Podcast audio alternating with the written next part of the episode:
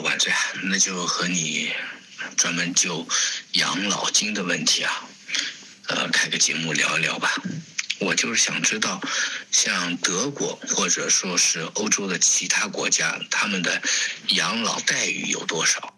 呃，在中国啊，嗯，城镇啊，养老金的待遇啊，基本上啊，这个平均数大约是在四千元左右。嗯，在上海呢，可能更高。一般来说啊，上海一个退休工人，啊，他的退休的养老金约为六千块左右。那么在中等城市的六千块算比较高的。如果达到七千的话呢，人家就会说啊，你是不是干部退休？啊，在上海呢，七千多也不算多啊，一个普通的工人。嗯，以我现在工作单位，还有以前上一个单位啊，呃，他们退休的这个收入啊，无论是干部还是工人，他们的收入基本上是差不太多的。嗯，干部呢一万多，嗯，工人呢八九千。呃，如果退休的早的干部呢，恐怕一万还拿不到。啊，当然越晚退休，越临近现在的，呃，这个年份退休呢，啊，收入就越高。嗯，去年啊，啊，有一个老同志退休，嗯，他工作了四十二年啊，包括当年三年当兵，那么，呃，他的退休收入啊，达到了一万一千多。其实啊，干部退休也差不多是这个数。嗯，还有提前退休的啊，因为工作的特殊性啊，可以提前五年退休，嗯，七七八八收入啊也能够达到八千多，嗯，另外呢，加上企业年金，嗯，能够达到九千多。呃，另外我知道啊，像西方的一些国家，嗯，他们老人的退休金啊，它的保障水平啊是不如我们国家的。那么很大一个原因呢，是因为他们的人均寿命比较长，啊，这个养老金的支出压力非常大。那么在我们中国呢，现在也面临着这样的问题，啊，许多城市，特别是东北的一些城市啊，啊，它的养老金啊是入不敷出的，啊，需要靠。财政拨款来呃补上这个养老金的亏空，以及支出的这个不足。呃，西方呢，这个人家说啊，这个叫做什么呢？啊，老龄化社会的矛盾。嗯，但是呢，西方也有比较好的国家，那我不是太了解。那相比之下啊，呃，像日本，它的养老金保障算是。不怎么样的，啊，许多的这个老人啊，退休金啊只有四千日元，啊，不是四千日元啊，就相当于这个工作的人的啊百分之四十。怎么说呢？像一一个新闻里，我就看到一个老人啊，他的。退休收入一个月啊才十二万日元，那么呃也有大公司的啊，大公司的呃退休收入啊比较高啊，能够达到二十几万啊甚至更多。那么还有一些国家，比如说啊发达的，比如说新加坡这样城市国家还是不错的，还有香港啊还是不错的，嗯，当然也有更好的。比如说澳大利亚，呃，我亲戚在那儿，他们介绍说啊，澳大利亚的退休金是差不多的，啊，无论你生前啊，就是呃这个工作的时候啊，工资高还是工资低，那么到了退休啊，都拿同样的退休收入。呃，所以说啊，也看得出啊，澳洲政府啊，呃，对于这个养老这一块儿啊，补助的还是挺大的，而且呢，他们的待遇也不错啊，非常重视呃老人的这个晚年生活，也说明这个澳洲政府的财政状况比较好。那么像国内啊，这个养老就分两块儿，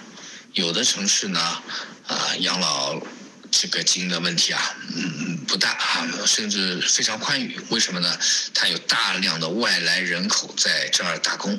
那么，当然外来人口打工呢，他自己缴的养老金啊，将来呢可以带回到他所在户籍的省份去。那么，企业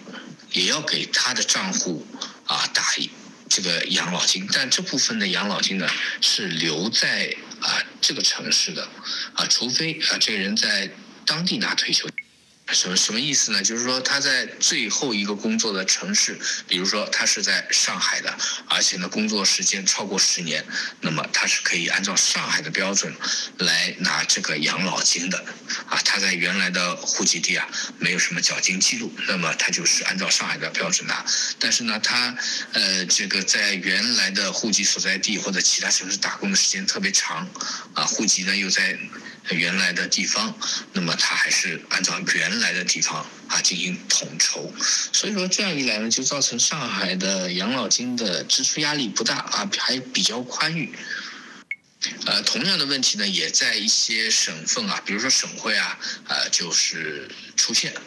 啊，比如说啊，呃，四川成都啊，它的养老金待遇那就比四川的一些小县城啊待遇就要高啊，这也是因为有这个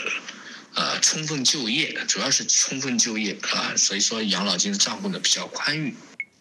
呃，所以啊也特别想了解一下呃德国的。养老保险制度啊，以及待遇啊，各个城市之间有什么差异啊？各个行业有什么差异？还可以想请晚翠介绍一下啊，周边的其他国家，比如说奥地利啊，再比如说瑞士、丹麦这样的福利国家啊，丹麦的福利据说是啊要比德国更好啊，法国也可以说一下。啊，真的是非常想了解那里的制度和中国的不同，或者说有没有相似之处。讲个身边例子啊，一个老人啊退休了，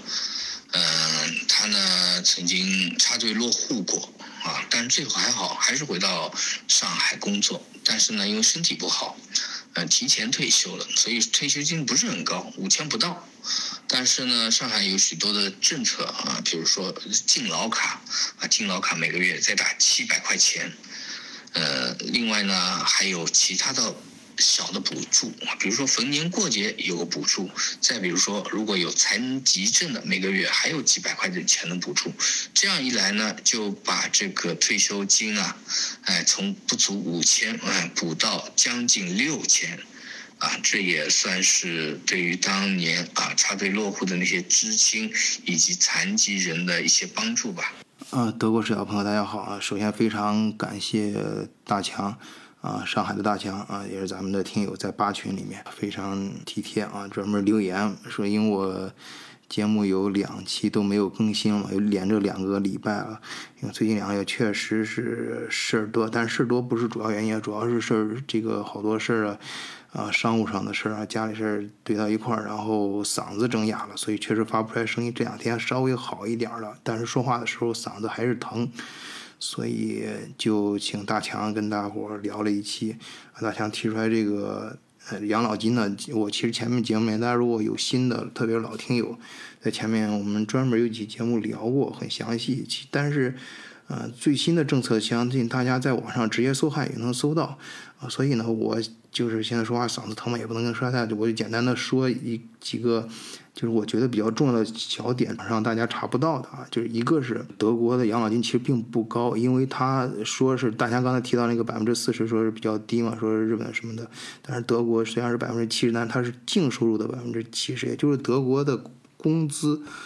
它本身如果是净收入的话，其实大家都并不高，因为德国税太高了啊，高福利啊，再一个呢，就是就是在德国，你如果是公务员的话，你的退休工资是能够拿到的比例是比较大的，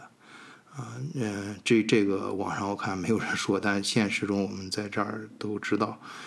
嗯，第二个是在德国，你要注意是。嗯，五年之后就工作五年之后，你才有养老证。这这些我们身边的人，还有还有一些，特别是刚刚毕业的学生，他就说你要注意，你开始没有那个养老金的账户，是因为你工作的时间还不超过五年啊。我也是到五年之后积累到五年之后才给我 专门发了一封信，然后说有这个养老金账户了。嗯，然后是嗯，在那个在你的工资单里面，你去看 R A 啊，那个 R 就是 Enter 的意思，就是退休啊，嗯，versiion 就 Enter Versicherung 啊，养老金。嗯，然后还有一个事情呢，是我亲自发生，就原来有一个大姐，就是在德国研究所工作，她工作几年之后回国了。如果你是这种情况的话啊，你注意你的养老金是可以退回来的啊。她她是当年就是事儿比较急，人先回国了，然后后期呢。呃，让我不帮他去把这个事儿完成，所以我知道这事儿，这是我亲自经历的，啊，帮他去去那个劳工局啊，是还是财政局，我就记不清了啊。那是好好年前去跟人家交涉，啊，这里面有两点，一是这钱可以退回来，就是你在德国交的养老金，如果你决定彻底回国了，这个钱是可以退回来的。你人回国也没关系，可以找像我，我当时亲亲找人帮你带 带领，然后签一个字，然后就可以打到国内账户上。直接寄到你国内账户上。另外一点是，他当时还能多退一点，就是他让写了一个什么证明，就是每个月填个什么表，还可以需要更多的钱照顾国内的父母，哎，他就能嗯领的钱就更多一点啊。然后其他还有一些更多的事儿，确实嗓子说几句太太疼了啊，就跟大家说，以后再抽时间专门聊吧。然后这个咱们节目也不能断啊，所以我下一期也请那个影达啊代代代工一期啊，下期节目请影影达来聊啊，正好大家也好长时间没有听到咱们德国左岸老帅哥啊影达的声音了啊，所以我就听影达的了啊啊啊，给大家做个预预告，好，今天就暂时说到这儿，谢谢大家收听，再见。